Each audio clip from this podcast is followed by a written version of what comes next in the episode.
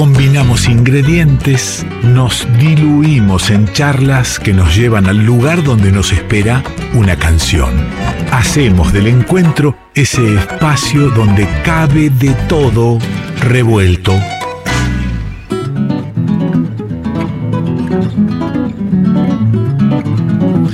Y cuando Pessoa dice de todo revuelto, está diciendo Alejandro Swarman nos espera al otro lado de la línea para conversar. ¿Cómo anda, amigo?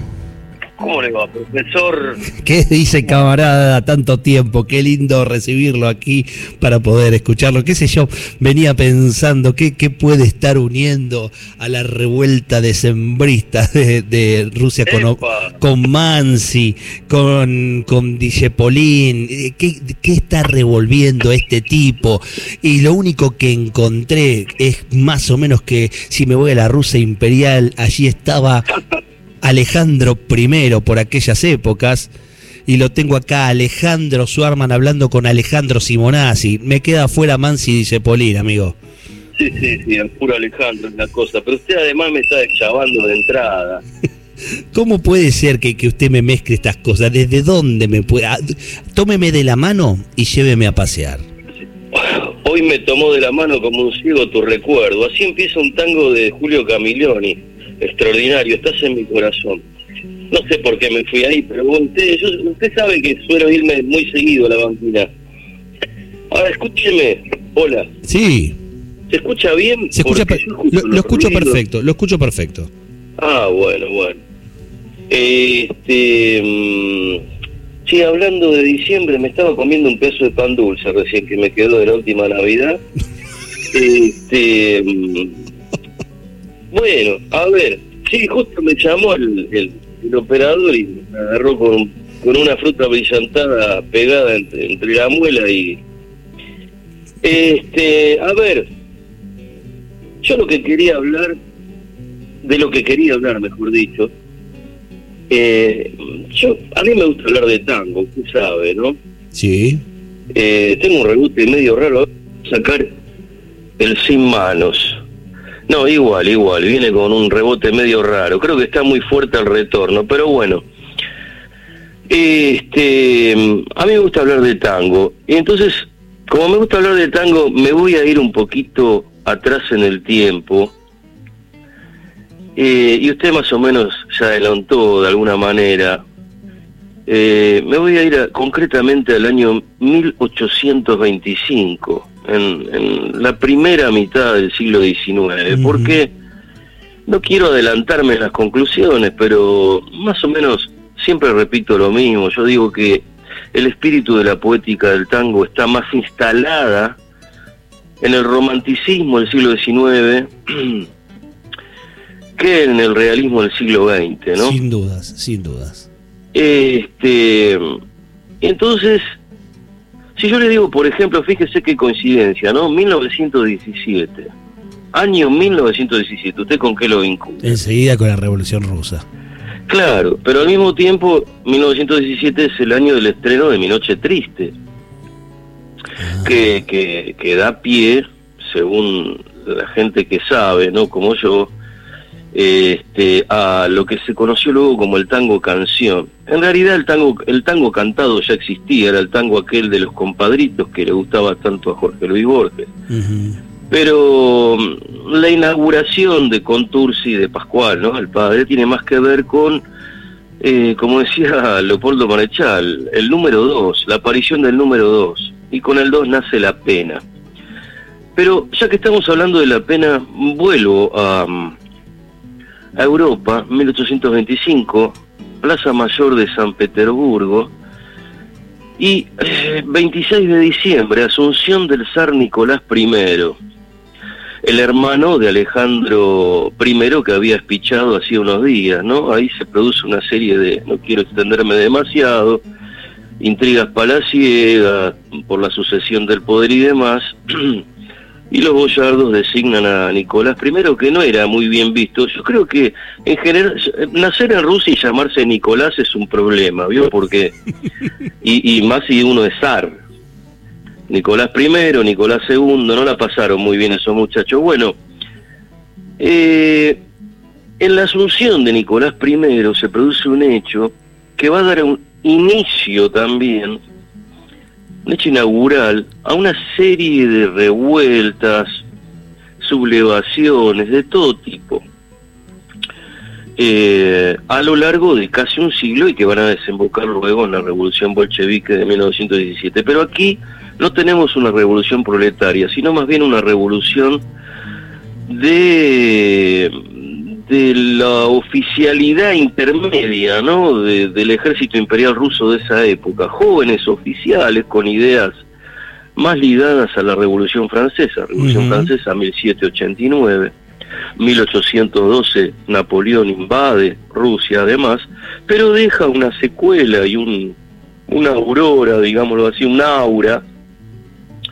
donde las ideas de la Revolución Francesa empiezan a prevalecer entre los más jóvenes, y entre ellos los jóvenes oficiales, que bueno, al paso del zar Nicolás I, sobre todo los, los jóvenes jinetes de caballería, lo que hacen es darse vuelta en lugar, dar vuelta a sus caballos, por consiguiente los jinetes, le dan la espalda al zar, una, una clara manifestación de desobediencia, lo mismo que hace la hinchada de San Lorenzo, ¿vio? cuando que es la mejor hinchada del mundo, digámoslo, además de paso, cuando da vuelta a las banderas, vio cuando sale el equipo. Y, sí, flojito para las comparaciones, diría un amigo, sí. No, no, no, no, para nada.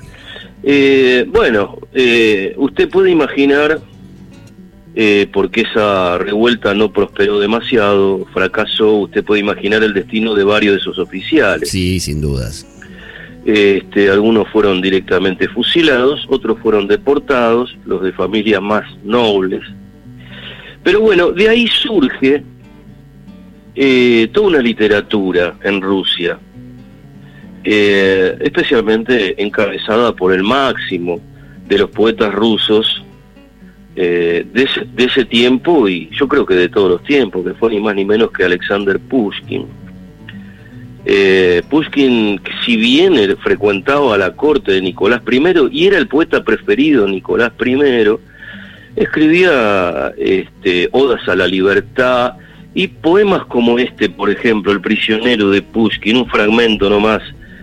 Estoy tras de las rejas en húmeda prisión, mi compañero triste, criado en cautiverio, es una hábil, un águila joven que sacude sus alas y pica en mi ventana su sangrienta ración. Somos pájaros libres, es hora, hermano, ya volemos a las cumbres más allá de las nubes, allá donde se ve la ribera del mar, allá donde habitamos tan solo el viento y yo. El prisionero de Pushkin, que es un llamado a la desobediencia civil, pero al mismo tiempo impregnado por el espíritu este, del romanticismo de la época, donde prevalecía eh, cierto nivel de insatisfacción por ese mundo, por esa realidad, una especie de vacío existencial, este, mm, una insatisfacción en general, repito, eh, por la vida, la vida es un problema para los románticos. Klassik ist das Gesunde, romantisch das Kranke, decía Goethe, ¿no? Este, lo clásico es la salud y lo romántico es la enfermedad. Es decir, esa gente amaba la enfermedad, amaba, amaba la muerte, lo digo entre comillas, porque si la vida era un problema, la muerte venía a liberarlos. Claro, claro. ¿No? De ese vacío existencial. Entonces, Pushkin, que no andaba con chiquitas para expresar su desaliento, este, iba y no tenía más o mejor idea que mostrarle esos poemas a Nicolás I, que lo mandó un par de años a que, a que tomara el aire del Cáucaso, lo mandó a, a, Ekaterimburgo, este, a ver si cambiaba de opinión. Bueno, Pushkin volvió y no cambió de opinión, así que este, ahí aparece la figura de Georges Dante, que es un, un cortesano, un aventurero, un farabute, un francés a sueldo de, del zar, que, que, empieza a relojearle con ganas a la mujer, a Pushkin, que era una, una belleza, según dicen los historiadores, Natalia Goncharova. Y entonces Pushkin no tiene más remedio que retarlo a duelo, antes era muy hábil con el trabuco, este, no piense mal lo que estoy diciendo, por favor. No, no, no, no, estoy en época. Este, estoy, hablando de, un arma de fuego. Sí, sí, sí. Era muy hábil con el trabuco y bueno, este, mm, a otra cosa mariposa, eh, el partido ese lo ganó Dantes y Pushkin murió en ese duelo a la edad de 37 años. Nadie le preguntó nada a la esposa de Pushkin, ¿no?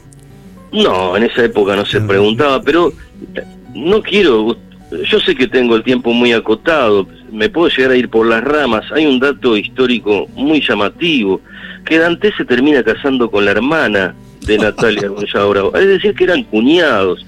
Pero no importa, no nos vamos a detener ahí. Este, claro, muchos en ese momento pensaron que se acababan las voces eh, las voces poéticas en ese tiempo que pudieran retratar ese espíritu de vacío existencial, de opresión. Y no, y ahí aparece otro grande de la literatura rusa que fue Mikhail Lermontov, autor para mí de una de las novelas más extraordinarias que he leído en mi vida, El héroe de nuestro tiempo, que también expresa esa, ese vacío de los tiempos del romanticismo, eh, donde el show está adelante, donde la pena está adelante, donde la vida se, transita con, con cierta pesadumbre, aún en gente muy joven en esa época, como le dije antes, Pushkin muere a la edad de 37 años, Lermontov eh, le dedica una elegía a Pushkin. Eh, se admiraban mucho, mutuamente, ha muerto el poeta, esclavo del honor, difamado por rumores, lleva plomo en el corazón, decía Lermontov, justamente en La muerte del poeta, un poema, este, uno de los más reconocidos en su obra. Y entonces, eh, ¿a qué viene toda esta perorata? Dice el oyente de revuelto. ¿A dónde se está yendo este tipo? Eh, ¿Por qué me traen a Pushkin, a Lermontov, los decembristas? Eh, Fíjese lo que son las cosas, repito, del destino. Lermontov, que era un oficial también del ejército del zar, es deportado al Cáucaso, a la línea de frontera, donde había permanentes conflictos, y también muere en un duelo por una provocación, pero mm, a la edad de 28 años, muy joven. Muy joven. Sí, ah, eh, eso fue más precisamente el 27 de julio de 1841 1841, saltamos 110 años en el tiempo, hacia adelante. 1951, en la cama de un hospital se está muriendo Homero Mansi, nuestro gran poeta del tango. Eh, otro gran poeta, claro. Que tenía una enorme amistad, usted lo sabe, con otro, el otro grande, que fue Disépolo. Eh, y aquí voy a mencionar algo al paso que da para otra columna algo muy llamativo. En los últimos años se amaban tanto estos dos que se empezaron a mimetizar, algo que no sé si los tangueros han analizado demasiado, pero lo menciono al paso. En el año 48, 1948, Disépolo escribe que el cafetín de Buenos Aires es lo más parecido a la vieja. En un escribe un tango con un tono evocativo que no es propio de Disépolo, porque antes a Disépolo le han enseñado a amar, que es una maldición. Oigo a mi madre aún, la oigo mintiéndome, es decir, la evocación no es un tópico en Disépolo, sin embargo para Mansi sí, y Disépolo lo repite, lo, lo copia o se mimetiza con Mansi. Sí, más que lo copia, más que lo copia, se mimetiza. Sí, sí, claro, lo sigue. Ahí está, ese es el, el verbo. Pero a su vez Mansi, con mayor fuerza, que dice Polo, también lo sigue a este en, en, su metafísica, en su vacío existencial. Por ejemplo, eh, Mansi empieza a escribir cosas como, y esas ganas tremendas de llorar que a veces nos inundan sin razón. Es una frase más dicepoliana que manciana. No sé si está de acuerdo. absolutamente. Bueno. Si el arma está en Orsay, el arma en Orsay, Mansi que no había utilizado prácticamente palabras lunfardas, ¿no? O palabras del fútbol. o voces, voces este, más bien populares.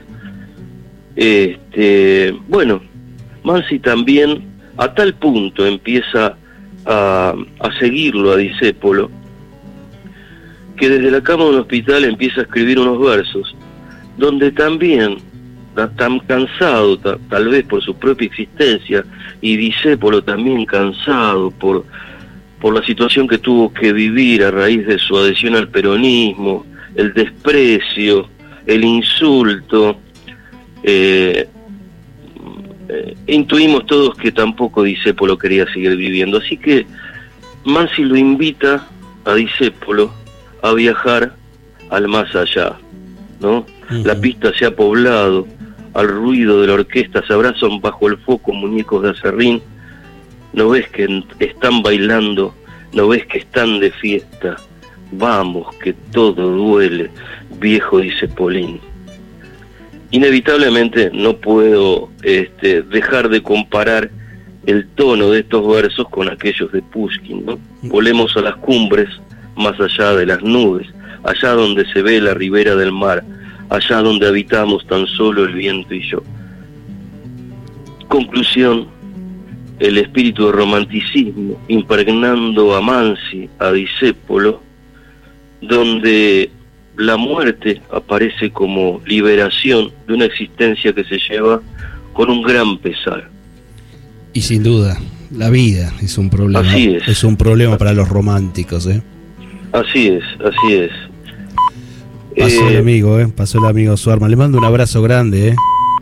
Un abrazo para usted, don Simonazzi. No nos podemos quedar con otro tema que no sea este, ¿eh?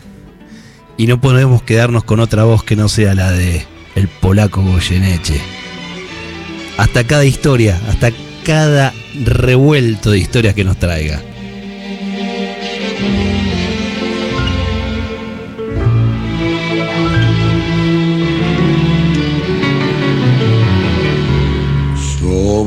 Mármol helado, migas de media luna y una mujer absurda que come en un rincón.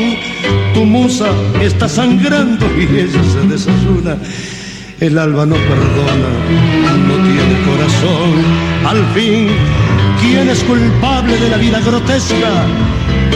Ni del alma manchada con sangre de carmín. Mejor es que salgamos antes de, que amanezca, antes de que lloremos. Viejo, dice Polín, conozco de tu largo aburrimiento y comprendo lo que cuesta ser feliz. Y al son de cada tango te pareciendo con tu talento enorme y tu nariz, con tu lágrima amarga y escondida, con tu careta pálida de clown y con esa sonrisa entristecida que floreces en verso y en canción.